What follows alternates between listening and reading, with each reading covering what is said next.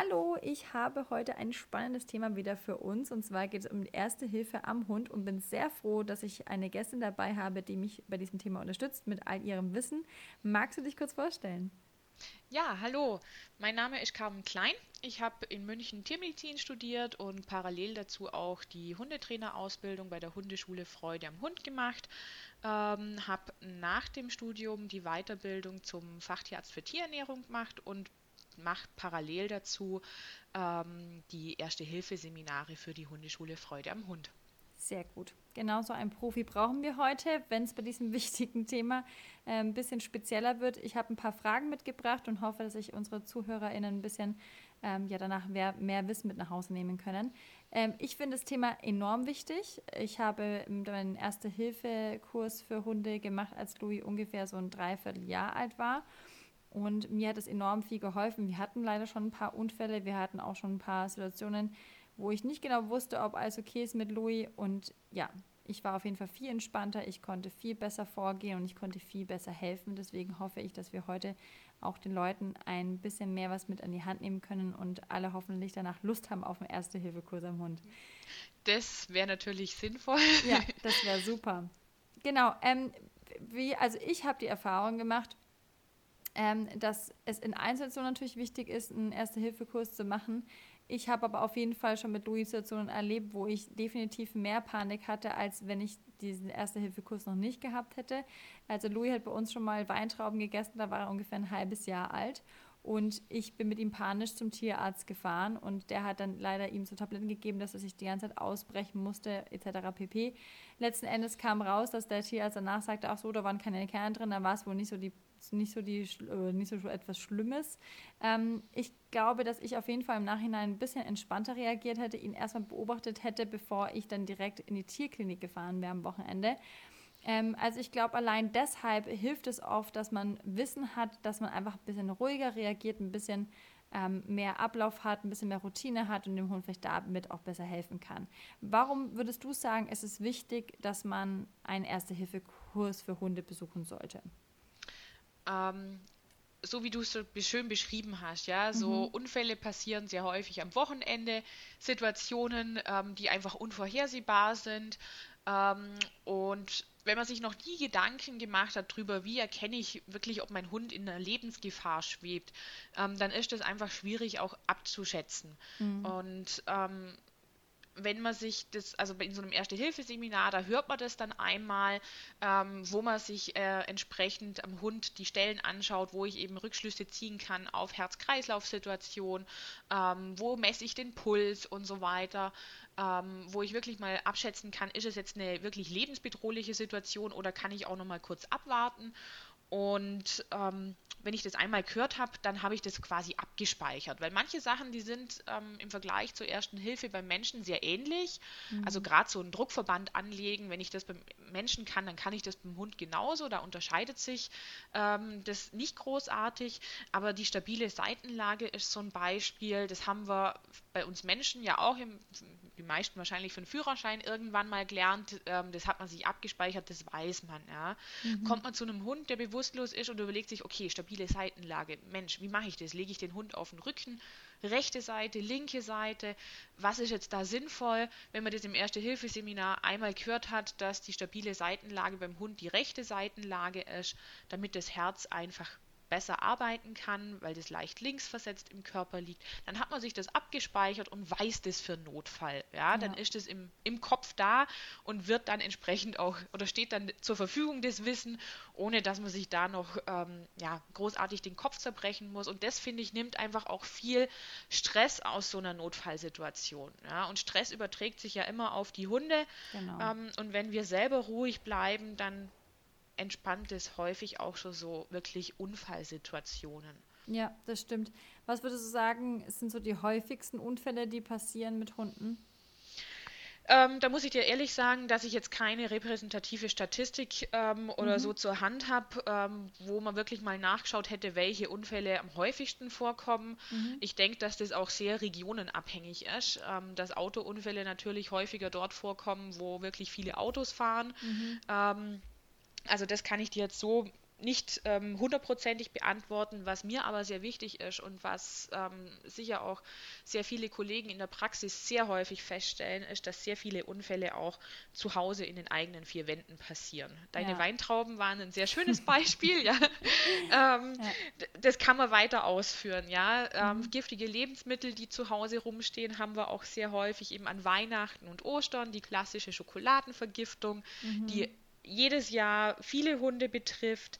Ähm, das ist sowas, wo viele Hundebesitzer auch Bescheid wissen, ja. Aber es gibt so Kleinigkeiten, wo die Besitzer sich häufig keine Gedanken drum machen, ähm, wo ich aber regelmäßig im Bekanntenkreis auch wirklich über die Hundeschule bei Kundenhunden das schon erlebt habe, ähm, dass die Hunde sich Medikamente schnappen. Ja? Mhm. Ähm, viele haben in der Handtasche irgendwo Kopfschmerztabletten ähm, in so einem Blister eingepackt ähm, und das knistert natürlich, wenn die Hunde da drankommen, dann schnappen sie sich das Teil und äh, verkriechen sich irgendwo und packen da in aller Seelenruhe die Tabletten aus und schlucken sie dann natürlich. Also das ist was, wo man halt wirklich auch zu Hause sich manchmal noch Gedanken machen sollte, was, zu was hat denn der Hund Zugang, was er nicht kriegen sollte. Ja. ja. Ähm, und ja, das, ähm, ist, das ist schon echt. Also ich habe auch das Gefühl, dass gerade in diesem Bereich ähm, ganz oft unbewusst passiert. Also ich ähm, mhm. hatte ja auch die Situation mit Louis, da war irgendwie ein halbes Jahr oder ne, drei, vier Monate, glaube ich, wo ich in der Dusche war und ich kam zurück und alles war rot und ich dachte mir, oh Gott, was mit dem Hund passiert? Verblutet mhm. er mir hier?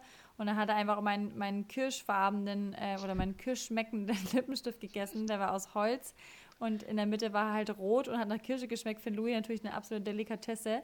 Ähm, ich habe halt totale Panik bekommen, ja. Und da dachte ich mir halt wieder, ey, wie schnell das gehen kann. Also ich bin halt mhm. wirklich nur fünf bis zehn Minuten irgendwie weg gewesen und er kann irgendwas fressen oder erwischt irgendwie mhm. ein Kabel oder irgendwie ein Stück von einem Schuh oder keine Ahnung was, was halt irgendwie mhm. echt blöd enden kann. Also gerade Welpen sollte man besonders gut, finde ich, im Auge haben, aber auch ähm, wenn die Hunde älter sind, dass man einfach darauf achtet, ähm, ja, wenn der Hund gerne was vom Tisch klaut, gibt es da was, was ihm irgendwie gefährlich werden kann oder wie auch immer. Genau.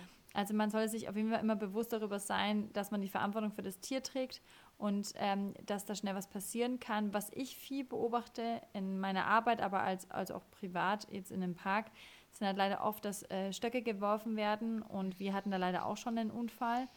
Ähm, ich habe da mit meinem Schwiegervater viel darüber diskutiert, dass ich das nicht gut finde. Leider wurde dann doch wieder ein Stock geworfen. Äh, der ist im Boden stecken geblieben ähm, so leicht schräg nach oben und Luis drauf mhm. zugerannt, hat sich den leider in den Rachen gerammt und ich hatte schon Panik, weil er hat erstmal keine Luft bekommen. Mhm. Ähm, ich habe dann aber zum Glück den Erste-Hilfe-Kurs schon gemacht gehabt, konnte dann relativ äh, entspannt reagieren, ihm erstmal helfen. Wir sind dann in die Tierklinik entspannt gefahren und ähm, dort war dann leider, äh, ja, also er hat sich zum Glück nur die Speiseröhre aufgerissen oder halt aufgekratzt, braucht dann Schmerzmittel, Schonkost etc. Aber es gibt halt wirklich auch Unfälle, wo Hunde daran sterben können oder gestorben sind. Ähm, mhm. und es gibt leider auch oft viel zu viele kleine Bälle, die geworfen werden und die Hunde daran halb ersticken. Also ich finde, es ist mal ganz wichtig, darüber aufzuklären, dass solche Spielereien im Park wirklich böse enden können. Absolut. Ähm, also da sprichst du ein ganz, ganz wichtiges Thema an. Ähm, was auch wieder zu den hausgemachten Problemen ja. und Unfällen dazugehört. Die armen ja. Hunde. Von einem Menschen also, hier, ja. Stöckchen spielen ähm, ist einfach ein No-Go. Ja. Ähm, das predigen wir ja auch in der Hundeschule wirklich am laufenden Band, weil es einfach wahnsinnig gefährlich ist. Ja? Ähm, da können verschiedenste Unfälle damit passieren. Ähm, also die Stöckchen haben ja die Angewohnheit, wenn man sie wirft, dass sie auf dem Boden aufkommen und sich dann überschlagen. Und viele Hunde sind dann eben so schnell an der Stelle ähm, und kommen genau in dem Moment an, dass sie sich das Stöckchen entweder außen am Körper irgendwo einrammen. Mhm. Ähm, dann haben wir diese Pfählungsverletzungen am Brustkorb, ähm, die ganz klassisch sind. Oder auch so, wie es du beschrieben hast, eben im Maulbereich, ja? mhm. ähm, dass sich da irgendwo der Hund ähm, das Stöckchen aufspießt. Ich höre ganz häufig von Hundebesitzern, dass sie dann sagen, ja, ähm, also wir werfen keine Stöckchen, ähm, aber mein Hund trägt so gerne Stöckchen durch die Gegend. Das sieht man ja auch ganz häufig, manchmal ja. die kleinsten Hunde mit so zwei Meter Stöckchen irgendwie, ja. ja. Ähm, und auch das ist was, was gefährlich sein kann. Also ich hatte das selber schon im Bekanntenkreis, dass es ein Hund ähm, geschafft hat, ähm, irgendwo mit diesem Stock einfach hängen zu bleiben und sich dann so ein Seitenast ähm, mhm. im Maul irgendwo aufzuspießen. Also auch das ist entsprechend wirklich gefährlich. Ja. Also an der Stelle einfach auch nochmal lass die Finger von den Stöckchen. ja, und es gibt halt wirklich auch super Alternativen. Also es gibt mittlerweile viele Stockalternativen ne, aus verschiedenen Materialien, wo das einfach nicht passieren kann, weil die nicht gefährlich sind, wenn man unbedingt Stöckchen werfen will. Ähm, es gibt natürlich auch die Möglichkeit, einfach mit einem Dummy zu arbeiten. Der kann auch getragen werden, der kann auch geworfen werden. Das ist auf jeden Fall das sinnvollere Training.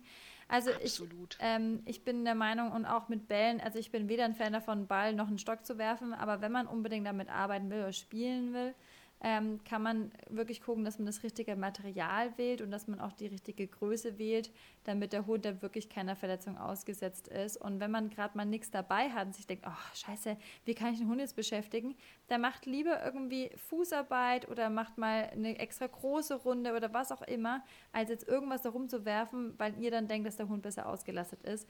Ähm, es kann wirklich schnell enden und wenn man mal einen Stock 100 Mal wirft und nichts passiert, beim 101. Mal kann es dann passieren und das ist halt wirklich doof. Genau. Und du hast gerade auch die Bälle angesprochen, mhm. ja. Gerade die zu kleinen Bälle, die sind ja auch sehr gefährlich, ja. weil die Hunde die einfach dann auch ja, im Eifer des Gefechts teilweise schlucken oder ja. auch ähm, halt die sich dann im Rachen hinten verklemmen. Ähm, und es kommt regelmäßig vor, dass Hunde dann wirklich auf dem Spaziergang an so einem Ball auch ersticken, ja. ähm, weil man den einfach nicht mehr rauskriegt. Ja? ja also da spielt die, die Größe eine Rolle, beziehungsweise auch ähm, ist an dem Ball noch eine Schnur dran oder so, wo ich es gegebenenfalls nochmal rausziehen könnte. Aber das, ähm, da habe ich einfach auch nicht viel Zeit, ähm, um entsprechend zu reagieren. Ja, zu reagieren, ja. ja das stimmt.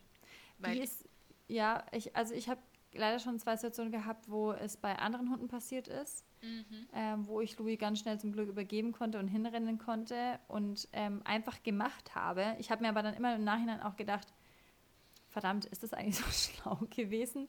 Ähm, es gibt natürlich Hunde, die erstens in der Situation nochmal besonders anders reagieren, weil es eine Paniksituation ist. Mhm. Sie haben oft selber Angst, sind oft selber geschockt.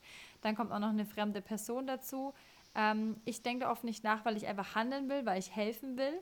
Mhm. Aber vielleicht können wir auch darüber nochmal sprechen. Ich finde es nämlich unfassbar wichtig, dass man zumindest sich nicht davor scheut, aber ja. dass man trotzdem mit einer gewissen ähm, vorsichtig oder ja, ein bisschen vorsichtiger ist, wenn man an fremde Hunde hindreht, ob man da irgendwie nochmal Absprachen treffen kann oder nicht.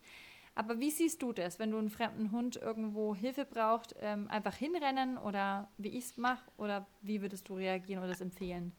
Also wichtig ist, dass man halt ähm, wirklich mal versucht, ähm, schnell auch die Situation abschätzen zu können, ja. Mhm. Ähm, ist das jetzt wirklich gerade was, wo man wirklich innerhalb von Sekunden handeln muss, wie der Ball steckt im Hals, ähm, der Hund ähm, ist wirklich am Ersticken.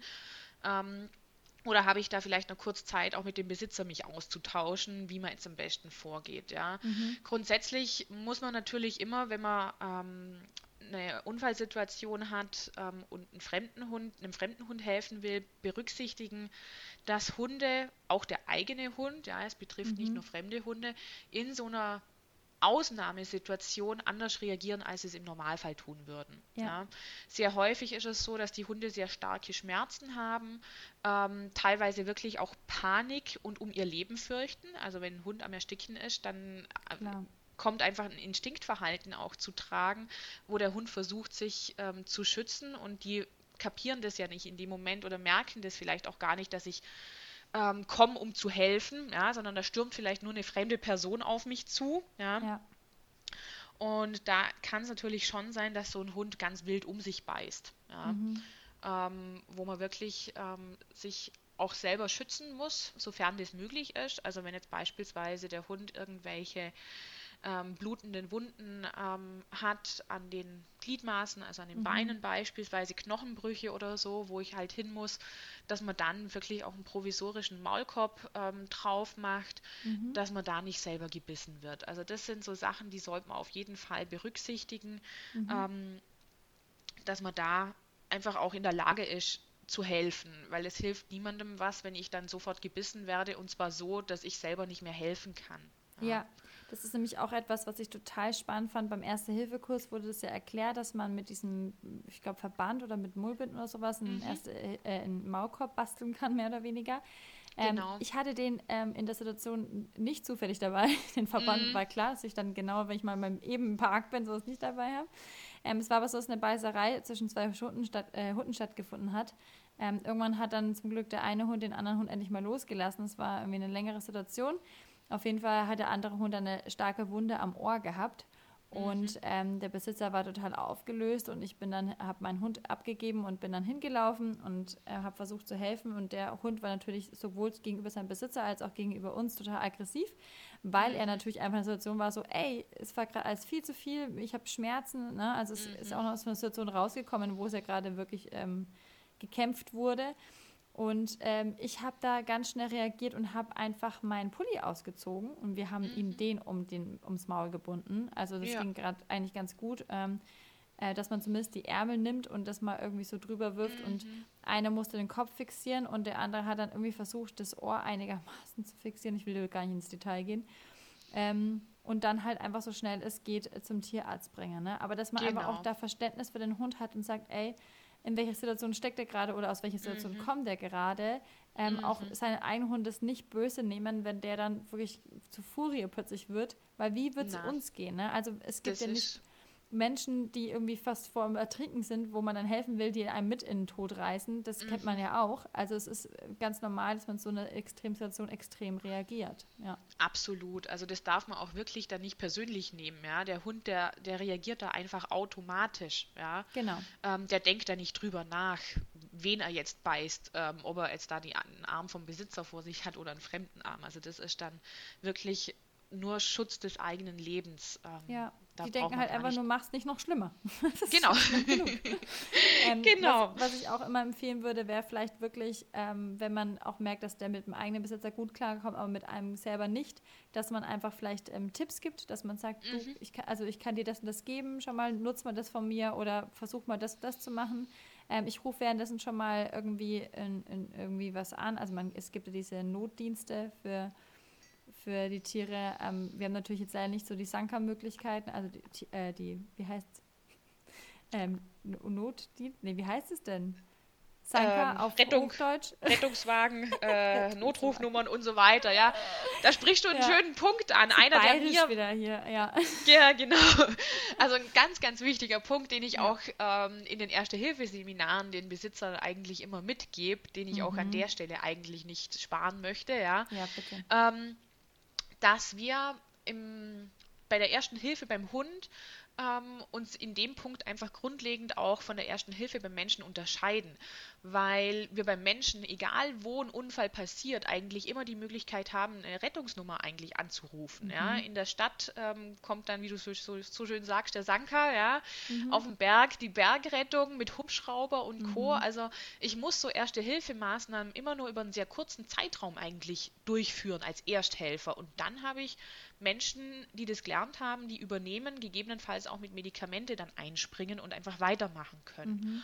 Und beim Hund habe ich das eben nicht. Da muss ich selber schauen, dass ich ähm, die Erste-Hilfemaßnahmen so weit und so lang durchführe, bis ich es geschafft habe, das Tier zum Tierarzt, in die Tierklinik und so weiter zu bringen. Mhm. Ähm, das ist mir persönlich so richtig, richtig bewusst geworden, als ich mit meiner Hündin ähm, auch einen Unfall auf dem Berg hatte. Die ist mir auf dem Berg abgestürzt. Scheiße. Das war morgens früh um acht. Und nachmittags gegen eins, halb zwei waren wir in der Tierklinik. Ach, ja. Wenn ein Mensch morgens früh um acht abstürzt ähm, in dem Gelände, dann kommt ein Hubschrauber, ja, dann mhm. hat man mhm. den relativ schnell natürlich auch geborgen. Und das sind halt so Sachen, die, die haben wir beim Hund nicht. Und da muss ich als Besitzer auch ähm, ja, einfach länger ja. gegebenenfalls ähm, Erste-Hilfemaßnahmen durchführen. Und ein schöner Punkt, den du auch angesprochen hast, ähm, Besitzer anleiten. Man mhm. ist als Hundebesitzer dann meist, wenn was passiert, sehr im Stress. Ja, Viele Besitzer auch, verfallen ne? auch wirklich so in Schock, was normal ja. ist. Ja, es geht um das eigene Tier, das da vielleicht schreit, Schmerzen hat. Ähm, und da ist es auch häufig wirklich hilfreich, wenn man eine Person hat, die einfach unter Anführungszeichen neutral ist, die einfach mhm. dazugekommen ist, die aber Ahnung hat ähm, und dann sagt, so, wir machen jetzt das, wir machen das, wir machen das, einfach mhm. den Überblick auch behält ähm, ja. über das Ganze, weil sie persönlich nicht so betroffen ist. Ja, und das ist meistens eigentlich die größte Hilfe. Ne? Also wenn ich, mhm. wenn man selbst gerade irgendwie total emotional involviert ist und Panik um den einigen Hund hat, der vielleicht gerade sogar keine Luft kriegt oder irgendwie blutet, weil mhm. ein Kampf war sehr furchtbar für einen selbst, man kann nicht mehr rational und klar denken Genau. Dass man genau. einfach nur sagt, ich suche jetzt eine Tierklinik oder ich suche einen Tierarzt in der Nähe raus, ähm, ich habe hier ein Auto oder wir können so und so den Hund dahin bringen. Also ähm, mach mal das und das, ich gebe dir hier ne, irgendwas, dass du Maulkorb machen könntest. Also irgendwas tun, damit mhm. der Mensch sagt, okay, ich kann meinen Kopf kurz abgeben und einfach nur genau. emotional für meinen Hund da sein. Ähm, ja. Das hilft schon sehr, sehr viel weiter. Und man sollte sich auf jeden Fall ein paar Nummern mal speichern. Ich gucke auch immer, wenn ich mit Louis in Urlaub fahre, ähm, wo ist hier ein Tierarzt oder eine, oder eine Tierklinik. Ne? Weil es kann genau. auch, wie du sagst, wenn man Bergsteigen ist, mal eben was passieren. Mhm. Oder wenn man keine Ahnung, wo im Urlaub ist, dass man da wirklich immer im Blick hat, äh, wo ist da die nächste Hilfe, wo kann ich anrufen, wenn was ist, ähm, wie kann ich da meinem Hund weiterhelfen. Und äh, genau. das ist, ist, wirklich total wichtig. Ähm, genau. Wie kann ich meinen Hund denn da am besten auf so eine Untersuchung vorbereiten? Du hast es schon gesagt, es ist ja oft so, dass die Hunde in dieser Situation besonders reagieren und vielleicht ein bisschen ängstlicher sind oder ähnliches, dann natürlich nicht Schema F abrufen können. Aber ich mhm. glaube schon, dass man den Hund so ein bisschen vorbereiten kann, ähm, dass er ein bisschen zumindest entspannter ist, weil er die Situation schon mal ge gemerkt hat oder schon mal geübt mhm. hat oder trainiert hat. Also was würdest Absolut. du da empfehlen? Absolut. Ähm, das, also klar kann es auf jeden Fall sein, dass in so einer Notfallsituation das dann nicht funktioniert, weil es ja. einfach Ausnahmesituation ist. Aber mit einem sogenannten Medical Training, also wo man wirklich diese Handgriffe übt, die ja auch der Tierarzt macht, mhm. erleichter ich dem Hund jeden Tierarztbesuch. Ja? ja? Und in so einem Hundeleben sind es ja doch einige. Mhm. Ähm, und da kann man wirklich ähm, eben diese Sachen wie ins Maul schauen, ähm, diese Schleimhautfarbe beurteilen oder auch diese kapilläre Rückfüllzeit, wo ich auf mhm. die Schleimhaut draufdrücke im Maul. Das sind Handgriffe, die kann man üben, weil die sind im Alltag ja nicht mit dabei. Ja. Oder auch das Puls fühlen, ähm, da muss ich ja an das Bein greifen, an der Stelle, wo ich sonst auch nie großartig hinfasse. Ähm, das kann ich vorher üben, dann ist das ein Handgriff, das kennt der Hund. Ja. ja. Bei großen Hunderassen übe ich das oder sage ich den Leuten auch ganz gerne, dass die wirklich das Hochheben üben sollen oder auch mhm. mal auf dem mhm. Tisch stehen, weil große Hunde, wenn sie mal ausgewachsen sind, selten hochgehoben werden oder selten mal auf dem Tisch stehen müssen. Ja. Und wenn sie dann beim Tierarzt auf dem Tisch stehen, dann haben die natürlich eine ganz andere Perspektive und alleine das auf dem Tisch stehen ist für viele Hunde dann schon enorm großer Stress. Mhm. Wenn sie das aber von zu Hause kennen, dann entspannt man einfach die Situation. Stimmt. Ja, die kleinen Hunde, bei denen passiert es regelmäßig, dass sie mal hochgehoben werden, ja, ja, aber über die großen macht man sich meistens keine Gedanken. Ja. Ähm, und gerade bei denen ist einfach dieses, dieses hochgehoben werden, dieses auf dem Tisch stehen ähm, und diese Schritte einfach auf dem Tisch durchführen, eine Sache, die ähm, ja, so ein Tierarztbesuch ja. wirklich entspannen kann. Und das kann man ja positiv aufbauen, indem man das ja. wirklich auch mit Leckerlis belohnt, ja. dass der Hund weiß, dass sowas auch Spaß machen kann. Ähm, und dann ist ein Tierarztbesuch ja deutlich entspannter. Und es gibt sogar Hunde, die dann wirklich sehr gerne auch zum Tierarzt gehen, weil sie da ihre ihre Übungsnummer quasi abziehen dürfen. Ja. Es ist ja teilweise wirklich so was wie ein Sitz, ist ja so oft konditioniert, dass die Hunde gar nicht mehr groß drüber nachdenken, sondern sie genau. sehen das Sichtzeichen oder sie hören das und dann wird sofort etwas ähm, ja, ausgeführt und deswegen mhm. kann es schon gut funktionieren, dass wenn man ähm, ein gewisses Kommando sagt und der Hund, das Medical Training zum Beispiel, dann einfach anwendet, ohne drüber nachzudenken, ähm, das einfach super helfen kann in der Situation. Unser Game Changer, muss ich sagen, wir haben auch eher eine größere Variante an Hund, äh, war es, den Louis auf dem Rücken zu tragen. Also vorne mhm. zu tragen war ein Horror, schon immer, also seitdem er klein ist, er hat immer gezappelt, er fand das mhm. unangenehm, es war unsicher für ihn anscheinend auch, also dieses unter dem Po und an der Brust zu mhm. nehmen. Ne? Und dann, als ich angefangen habe, den Louis ähm, wirklich mit dem Kopf unter seinem Bauch sozusagen durchzutauchen mhm. und ihn auf den Rücken zu nehmen, hat er viel mehr Stabilität gehabt und mhm. ähm, ich hatte ihn viel besser im Griff. Und mhm. da muss ich sagen, ich glaube, dass es für für viele Hunde angenehmer sein kann, dass man das vielleicht mal übt. Das ist irgendwie, also man kann halt auch den Hund länger tragen, wenn wirklich mal was zum Beispiel auf dem Berg oder so passiert oder auf dem Wanderweg, dass man den Hund dann einfach mal besser ähm, am Rücken eben mal tragen kann. Also ich finde so das Tragen üben, äh, Medical Training ist für mich eines der wichtigsten Trainings, die man machen kann mit seinem Hund. Ähm, Absolut. Die auch wirklich helfen, ne? Man muss sich halt einfach bewusst machen, dass das ein Training ist, was nicht innerhalb von einer Stunde Nein. abgeschlossen ist. Ja, das zieht sich über Wochen bis Monate. Wie meistens ja. mit dem Training. Genau, und ja. ähm, also man muss sich da halt also selber einfach dranbleiben als Besitzer. Das ist, glaube genau. ich, der genau. wichtige Punkt. Viele fangen an und ähm, dann ist es halt einfach ein bisschen eine langwierige Sache, aber es lohnt sich, wenn man da dranbleibt und das wirklich durchzieht. Total. Und auch wirklich von Welpe anmachen. Ich habe mhm. übrigens ein YouTube-Video dazu gedreht, wie man Medical Training gut machen kann, wie man das aufbauen kann, welche Punkte da vielleicht wichtig sind. Also kann man gerne mal reinschauen. Super. Okay. Ähm, Genau, also den Hund gut darauf vorbereiten, finde ich ähm, immer ganz wichtig. Am besten wirklich immer ähm, für andere da sein, unterstützen, wie auch immer das möglich ist. Jetzt gibt aber so ein paar ähm, Situationen, wo ich sagen muss, ähm, die habe ich oft beobachtet. oder, okay. Oder die ähm, sind mir oft ähm, hängen geblieben und ich wollte gerne von dir wissen, ob du uns da vielleicht einfach so ein paar Tipps mitgeben kannst, ähm, was man tun kann in diesen gewissen Situationen, dass wir einfach mal so einen, einen kleinen Einblick haben in den Erste-Hilfe-Kurs und mhm. ähm, äh, trotzdem ist der dadurch nicht ne, komplett auszuswippen, aber dass wir vielleicht mal so ein bisschen eine Ahnung von haben. Ähm, zum Beispiel Hitzeschlag. Also ich bin ja mit Louis mhm. auch oft gerne in wärmeren Ländern. Ähm, wir sind viel auch in Kroatien unterwegs. Ich sehe leider ganz oft immer noch äh, sehr, sehr fällige Hundewesen mitten am Strand in der Hitze spazieren, die da irgendwie groß wandern gehen müssen. Und mhm. da ist es uns schon zwei, dreimal passiert, dass ein Hund einen Hitzeschlag hatte. Kannst ja. du uns mal so zwei, drei Sachen mitgeben, die wir bei einem Hitzeschlag als allererste Stelle vielleicht tun können, um dem Hund zu helfen? Ähm, wichtig ist, dass man den Hund ähm, auf jeden Fall kühlt. Ähm, dass man da ähm, den Hund wirklich in Schatten, also wenn wir bei dem Beispiel bleiben, Strand, ja, pralle Sonne, dass man schaut, dass man irgendwo ein schattiges Plätzchen findet, ähm, wo man den hinbringen kann, ähm, dass man den wenn er sich hinlegt ähm, oder hinlegen lässt, dann auch in die rechte Seitenlage bringt mhm. ähm, und dann entsprechend auch kühlt, ähm, dass man da einfach mit Wasser zuerst die Pfoten benetzt ähm, und dann die Beine hoch wirklich auch den ganzen Hund ähm, gut nass macht, gerade wenn es so fällige Kandidaten sind, ähm, ja. dass man da wirklich das Wasser auch bis auf die Haut bringt, mhm. damit einfach durch das Verdunsten von dieser Feuchtigkeit dem Körper Wärme entzogen wird. Und das Problem, gerade in der Situation, wie du sie beschreibst, ist eben auch sehr häufig eine fehlende Wasserzufuhr. Ja? Mhm. Hitschlag, die meisten denken immer an den Hund im Auto, ja, aber Hitschlag kommt eben auch sehr häufig in solchen Situationen vor, wie du es beschreibst, einfach mhm. in sehr warmen Regionen ähm, in der Sonne unterwegs ähm, und kein Zugang zu Trinkwasser, ähm, dann kommt es eben auch sehr häufig vor, dass die Hunde einfach ähm, einen Hitschlag kriegen. Das heißt, auch je, auf jeden Fall schauen, dass man dem Hund Wasser anbietet, ja, dass der trinken kann und dadurch entsprechend seinen Flüssigkeitshaushalt wieder ausgleichen kann. Durch das Hecheln verlieren die Hunde im Sommer einfach auch viel, viel Flüssigkeit. ja. ja. Das also, stimmt. Also das, äh, das, das, darf man nie unterschätzen. Ich würde auch immer bei warmen Temperaturen einfach was zum Trinken dabei haben. Natürlich, also Schatten in der äh, ähm, Pause im Schatten so rum ähm, ist natürlich das A und O, aber immer was zu trinken dabei haben, ähm, ja, finde ich total wichtig. Oder irgendwo hingehen, wo der Hund sich abkühlen kann und trinken kann. Genau.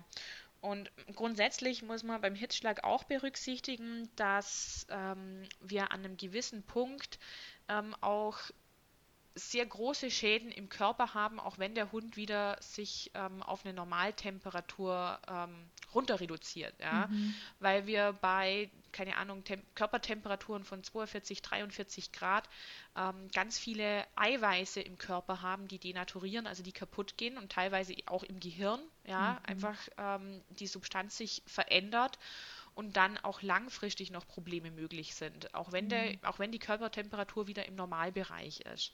Also wenn man wirklich einen, einen schweren Hitzschlagfall hat, ähm, dann muss man den anschließend auch wirklich vom Tierarzt anschauen lassen, weil es sehr häufig in Folge auch zu epileptischen Anfällen und so weiter kommen kann. Ja, ja, ja das ähm, ist gar nicht so zu unterschätzen. Ne? Man denkt so, ja gut, äh, dem Hund ist man ein bisschen zu heiß und sowas, aber das geht alles echt schnell und was es dann auch für Folgen noch hat, ist echt heftig. Mhm. Ähm, was auch natürlich irgendwie immer passiert, egal ob jetzt ein Autounfall, ob es jetzt ähm, zwischen Hunden zu einem Beißunfall kam oder was auch immer, ist dann der Schockzustand, der da einkehrt. Ja. Wie kann ich denn da meinen Hund unterstützen in allererster Linie? Mhm. Also ähm, grundsätzlich ist so ein Schockzustand ja wie bei uns Menschen auch ähm, erstmal ein Zeichen von so einer äh, verminderten Gewebedurchblutung. Mhm. Ähm, Und wir haben beim Hund dann sehr häufig wirklich diese ganz blassen Schleimhäute, die man erkennen kann, weil einfach die Durchblutung nicht mehr funktioniert, ähm, das Herz nicht mehr das Blut bis in die Peripherie pumpen kann, ähm, mhm. wie es das im Normalfall macht. Ähm, und da ist es wichtig, dass ich eben das Herz entlaste, indem ich den Hund auch wieder eben in diese rechte Seitenlage bringe, mhm. ähm, dass da wenig Gewebe auf das Herz drückt. Man ähm, kann das Hinterteil des Hundes hochlagern, indem man da einfach eine Decke oder einen Rucksack mhm. oder was man halt gerade zur Verfügung hat. Es kann auch ein paar Schuhe sein, vollkommen wurscht was. Einfach irgendeinen Gegenstand quasi unter den Popo schiebt, dass der ein bisschen höher gelagert ist. Ähm, und dass man dann natürlich auch schaut, dass die Atemwege frei sind. Ja? Mhm. Ähm, manchmal ist es so, dass die Hunde in so einem Schockzustand ähm, schon noch ähm, also gut atmen können. Ähm, manche heben auch den Kopf ähm, und da kann ich, also da brauche ich natürlich nicht so extrem drauf achten, wie wenn ein Hund zusätzlich bewusstlos ist. Da muss ich natürlich sehr darauf achten, dass ich den Kopf strecke, dass ich auch die Zunge, die ja beim Hund sehr lose ähm, mhm quasi im Maul verankert ja. ist oder halt sehr lange auch äh, ja. so einen losen Anteil hat, dass die sich nicht im Rachen irgendwo zusammenrollt und die Atemwege äh, quasi verlegt. Ja, mhm. also da mhm. kann es wirklich hilfreich sein, bei einem Hund, der bewusstlos ist, der sehr, sehr schwach ist, dass man da die Zunge einmal rauszieht und sich einfach über den Unterkiefer so legt, dass die aus dem Maul draußen ist, dass da die Atemwege frei sind. Ja, okay. Und jetzt hatten wir schon vorhin den Fall, äh, Kauknochen oder ähm, Stock oder Ball oder irgendwas bleibt im Rachen mhm. hängen oder ist da irgendwie was verletzt. Ich würde tatsächlich mal gerne den Kauknochen nehmen, weil ich finde, auch das wird total oft unterschätzt, wenn man hier so eine Rinderkopfhaut hat und die dann irgendwie im Hals hängen bleibt, habe ich leider auch schon viel zu oft mitbekommen. Was mhm. kann ich mhm. denn da tun, um dem Hund erstmal zu helfen? Ja, also ähm, wenn die Hunde da dann so äh, ja, rumwürgen mhm. ähm, und das Teil einfach irgendwo verklemmt haben. Ähm, da ist es hilfreich, wenn man wirklich ähm, das vorher auch übt mit dem Hund, dass der Hund ein gewisses Vertrauen natürlich hat, ähm, dass man hingehen kann und wirklich das Maul aufmachen kann und dann wirklich einfach mit der Hand reinschauen, dass man das mhm. erwischt und rauszieht. Ja, mhm. ähm, weil es da ja bei dem Kauknochen in der Regel wirklich so ein weich gelutschtes mhm. Äh, Teil ist, ja, das äh, verursacht ja keine ähm, Verletzungen. Verletzungen. in dem Sinne im Rachenbereich, ja, sondern ja. es hängt da halt blöd. Gefährlich ist es. Ne, ja. Gefährlich ist es mit den Stöckchen, wie es ja. du beschrieben, also wie wir es vorher ganz am Anfang hatten, ähm, wenn ein Hund sich wirklich ein Stöckchen in den Rachen spießt, ja, mhm. ähm, dann sollte ich sowas auf jeden Fall stecken lassen, weil nichts anderes diese Wunde so gut abdichtet wie dieser Gegenstand. Ja? Ja. Und wenn ich dieses Stöckchen rausziehe, dann kann es passieren, dass ich ein Blutgefäß eröffne und mir der Hund wirklich innerhalb von ein paar Minuten auch verblutet. Mhm. Also da muss man dann entsprechend schauen, kriegt der Hund Luft? Ja, vielleicht nicht mehr ganz so gut, ähm, aber ich lasse den Stock trotzdem stecken, schaue, dass sich der Hund beruhigt, mhm. ähm, so gut Luft wie möglich kriegt ähm, und dann äh, ab in die Tierklinik zum Tierarzt, dass äh, der Stock, ähm, den er sich da reingepfählt hat, wirklich ähm, in Narkose entfernt wird, wo man schauen kann, sind da Blutgefäße betroffen. Ja. Also ah, da, da muss man wirklich unterscheiden. Habe ich was, ja. wo sich wirklich aufgespießt hat oder ist es was, was sich nur irgendwo am Gaumen, weil sehr häufig verklemmen sich ja diese Kauartikel auch nur im Gaumenbereich, ähm, wo man es einfach rausnehmen kann. Ja. Ja, ähm, schwere Kost, ne? Also wir hoffen natürlich immer alle, dass das unseren Hunden nicht passiert, aber ich meine, mein Hund ist jetzt sieben Jahre und ich würde sagen, so den einen oder anderen Unfall hatten wir leider auch schon. Ähm, es ist leider auch einfach immer menschengemacht, egal ob, wer, ob jemand unseren Hund anfährt, ob jemand ähm, irgendwie einen Stock wirft oder einen Ball wirft, mhm. ist es vielleicht nicht immer die eigene Schuld, aber es ist einfach menschengemacht leider oft. Ähm, deswegen wirklich gut auf seinen Hund acht geben und auf ihn aufpassen, ist, glaube ich, natürlich in erster Linie das Wichtigste, drüber nachdenken, was man tut. Also immer erst nachdenken und dann handeln, ob jetzt der Stockwerfen wirklich wichtig ist oder ob man es nicht vielleicht einfach anders lösen kann, die mhm. Beschäftigung. Ähm, ob man äh, das und das am Tisch stehen lassen kann, wie auch immer. Also da einfach wirklich ein Auge drauf haben und auch wenn da die ganzen Themen wie ähm, Sanka ist jetzt nicht direkt vor Ort etc. Ähm, da ist wie beim Menschen, dass wir da trotzdem immer drauf achten, wie können wir schnell unseren Hund schützen und ähm, mhm. ja, dass es ihm besser geht. Die Rechtsgrundlage ist natürlich bei Hunden auch anders wie bei Menschen, oder? Was so Erste Hilfe angeht. Genau, also ähm, ich muss gestehen, ich bin kein Jurist, ja. Nee, also nicht. meines Wissens nach ist es so, dass man ähm, als Mensch jetzt nicht wegen unterlassener Hilfeleistung belangt werden kann, mhm. ähm, wenn man jetzt irgendwie mal nicht hilft, ja. Ähm, aber ähm, grundsätzlich ähm, denke ich, ist es hier wichtig, dass man, ja, so wie es du beschrieben hast, dass man einfach wirklich hingeht, schaut, dass man helfen kann, dass man vielleicht dem Hundebesitzer wirklich auch mit dem Wissen, was man aus so einem Erste-Hilfe-Kurs mitnehmen kann, zur Seite steht ähm, und gegebenenfalls eben andere anleitet, ähm, wie was zu machen ist. Ähm, ich denke, da ist jeder Hundebesitzer froh in so, ein, also in so einer Situation, wenn er da selber drin steckt. Total. Und vergesst nicht, also jeder ist verantwortlich für sein Tier. Also wenn man mhm. sich ein Tier ins Haus holt, ist man dafür verantwortlich und dann natürlich auch in Notsituationen. Äh, man ist dafür verantwortlich, dass es erst gar nicht dazu kommt und wenn es dazu kommt, dann natürlich auch zu helfen. Und für mich ist es das Mindeste, dass ich anderen Besitzern helfe, weil ich weiß, wie oft man da einfach nicht mehr klar denken kann, wenn so etwas Schlimmes passiert. Also seid da genau. einfach liebevoll miteinander und unterstützt euch da gegenseitig. Ähm, denn die Verantwortung hört natürlich jetzt nicht irgendwo auf, wenn es bremslich oder wenn es doof wird, sondern ähm, auch wenn es auch von selbst passiert ist, ne? dass man sagt, oh, ich will damit jetzt nichts mehr zu tun haben, mein armer Hund, sondern man muss dem Hund einfach bis zum Ende immer helfen und einfach gucken, dass es ihm gut geht. Also das ist ähm, egal, wie da die Rechtsgrundlage ist oder eben nicht ist. Ja.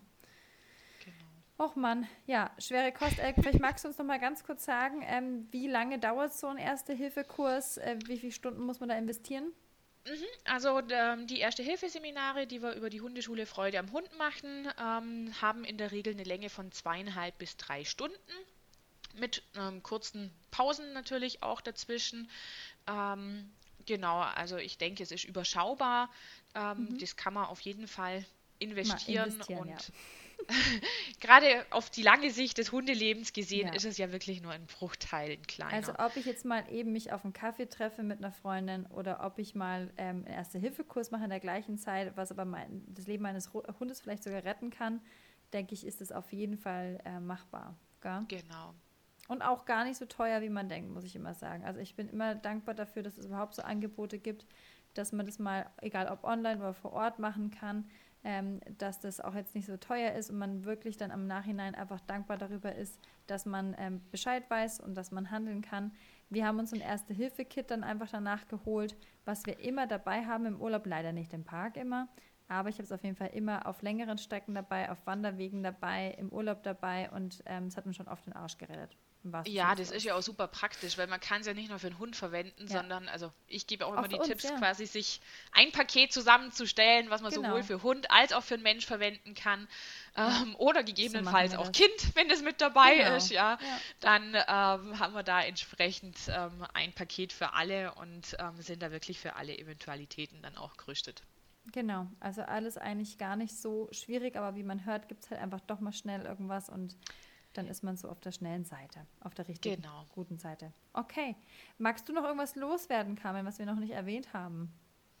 Nee. Oder bist du ich, auch dankbar darüber, was wir alles loswerden konnten? Die haben wir untergebracht, das passt ja. soweit super. Perfekt dann denke ich, können wir mit gutem und ruhigem Gewissen ähm, jetzt äh, die ZuhörerInnen damit entlassen und hoffe Absolut. sehr, dass ihr euch alle bei dem Erste-Hilfe-Kurs anmeldet. das hoffe ich natürlich auch. Das wäre ähm, sehr wichtig für euch und für eure Hunde oder für Hunde, die ihr vielleicht noch retten könntet. Ähm, vielen Dank für das ganze Wissen, das du uns heute mitgegeben hast, dass wir jetzt da ein bisschen schlauer sind und aufgeklärter sind. Und ähm, ja, wünsche dir auf jeden Fall noch einen wunderschönen Tag. Danke dir auch. Bis ganz bald. Ja. Tschüss. Tschüss.